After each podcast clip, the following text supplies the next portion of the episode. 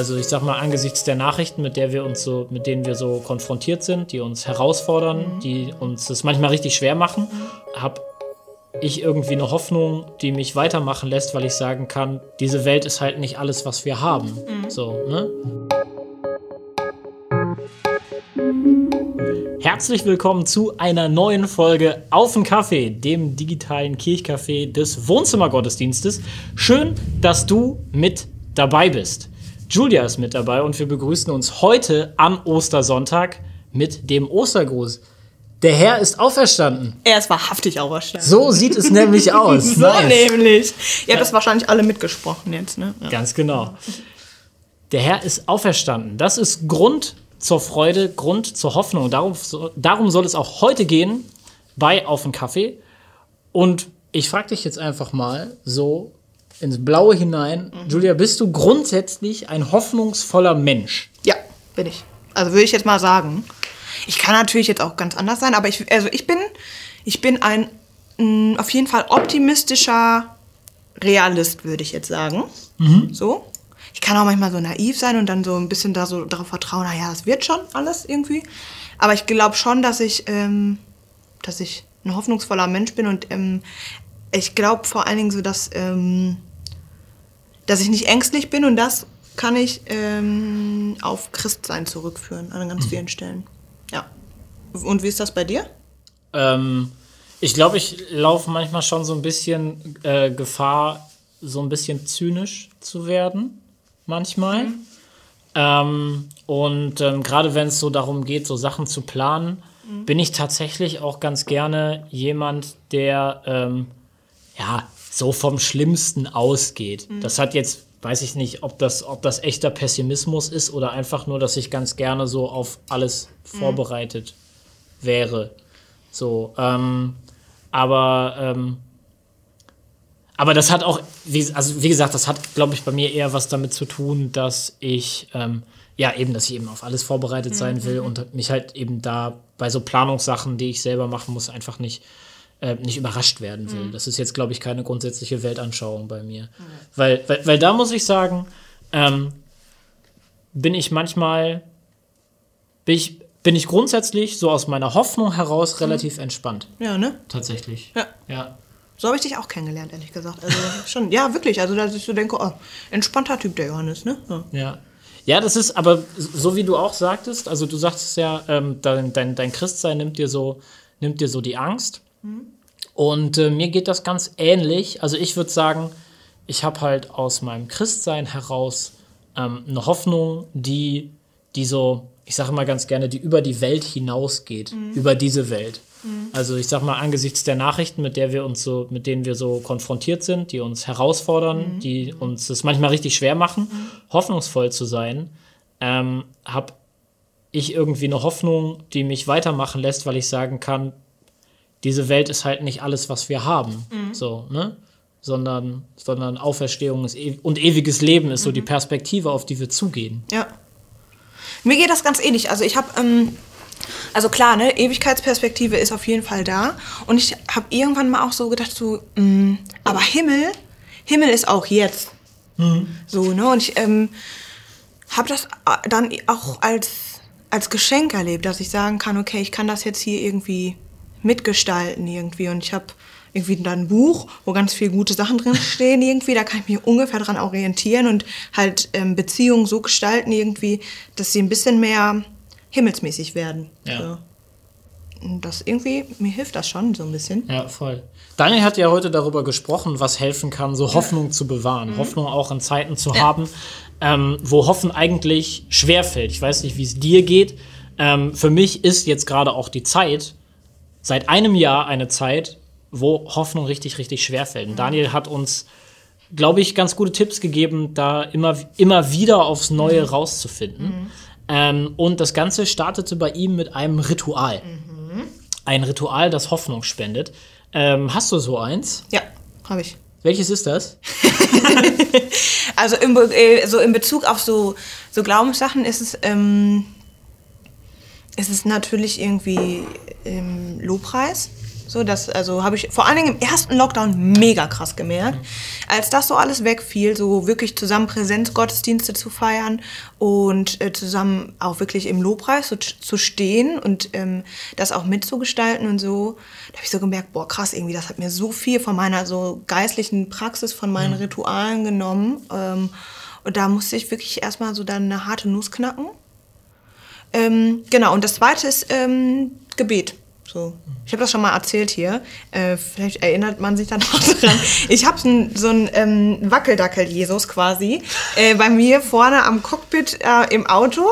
Ähm, mit einem Aufkleber, darunter steht Liebe und ähm, steht halt dafür irgendwie, dass Jesus mich auf meinen Wegen begleitet irgendwie und ähm, ich bete ja im Auto, so.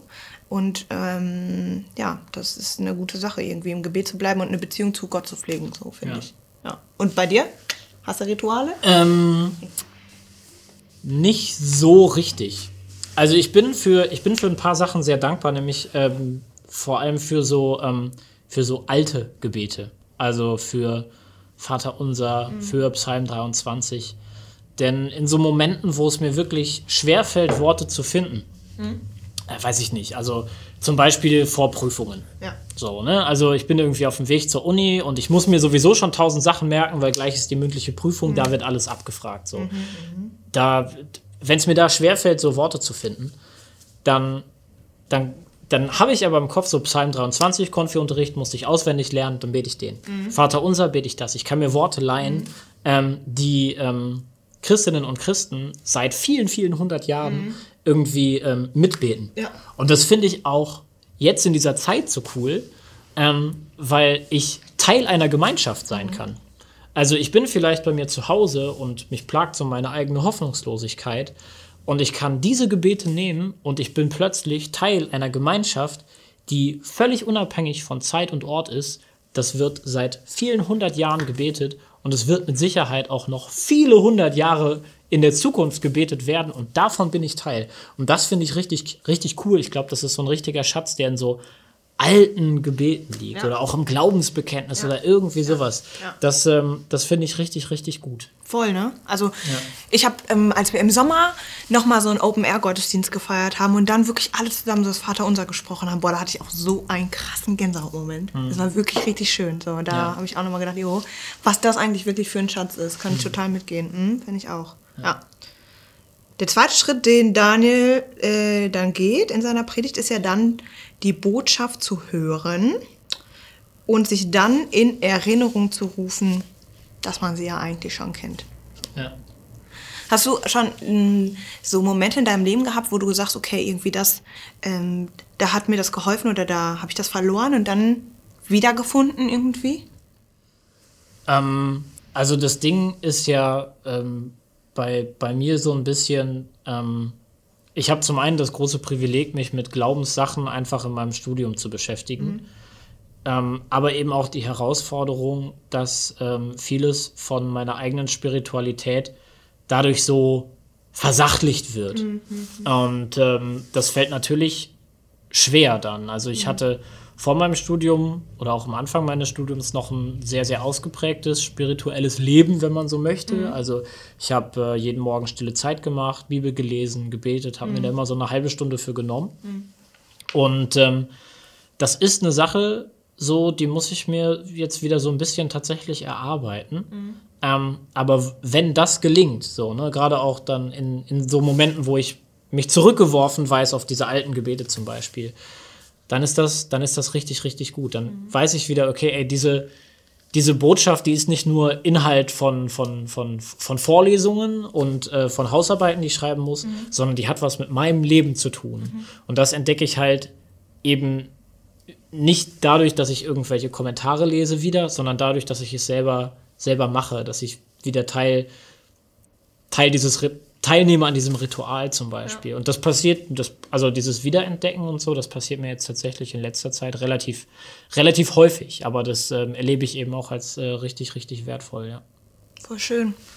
Damit gehst du eigentlich schon den, den letzten Schritt ja auch, ne, den Daniel dann gesagt hat. So. Und dann muss man in Bewegung kommen. So, ne? Die Frauen haben es dann weitererzählt irgendwie. Ähm, Und ich glaube, das ist ja dann der springende Punkt, dass man dann hinterher wieder sagt, okay, alles klar, und ich mache jetzt weiter. irgendwie, Ja, voll. ne? Ja. Und dann kann ein Leben, ein Leben in, in dieser Hoffnung auch irgendwie möglich sein. Was meinst du, wie so ein Leben in dieser, in dieser Hoffnung, dieser Osterhoffnung aussehen kann? Für mich persönlich, ich habe mir da wirklich Gedanken drum ge gemacht, für mich persönlich geht es da viel um Vergebung. So, also viel um Menschen vergeben, die mir wehgetan ha haben und um Vergebung bitten bei Menschen, denen ich wehgetan habe oder auch noch wehtun werde, wahrscheinlich so. Ähm, und das anzunehmen, dass niemand perfekt ist irgendwie und dass ähm, Gott auch für die Fehler der anderen gestorben ist, so, ne? ja. Irgendwie. Also das ist so für, für mich so ein großes Ding. Einfach Vergebung. Ja. Ja. Bei dir? Ich finde grundsätzlich, da bin ich wieder so ein bisschen am, beim Anfang, ob ich ein hoffnungsvoller Mensch bin. Ähm, zu sagen, das liegt in seiner Hand.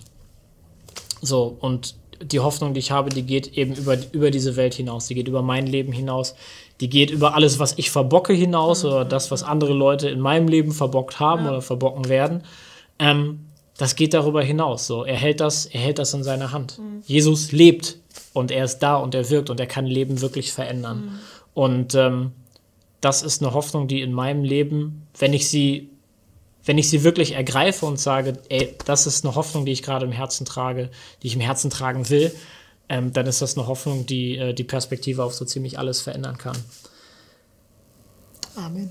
Mit dieser Hoffnung, äh, mit diesem Hoffnungsschimmer vielleicht oder mit diesem Hoffnungsleuchten, je nachdem, wie es bei dir aussieht, wollen wir dich in diese Woche entlassen. Schön, dass du mit dabei bist. Schön, dass du mit dabei warst. Schön, dass du vielleicht mit dabei sein wirst, wenn wir uns wieder auf einen Kaffee treffen oder beim Wohnzimmergottesdienst oder bei Glaube am Morgen am 9. April um 7.30 Uhr auf YouTube oder auf Bibel TV. Sei mit dabei. Bis dahin, alles Gute, Gottes Segen, mach's gut. Tschüss. Ciao.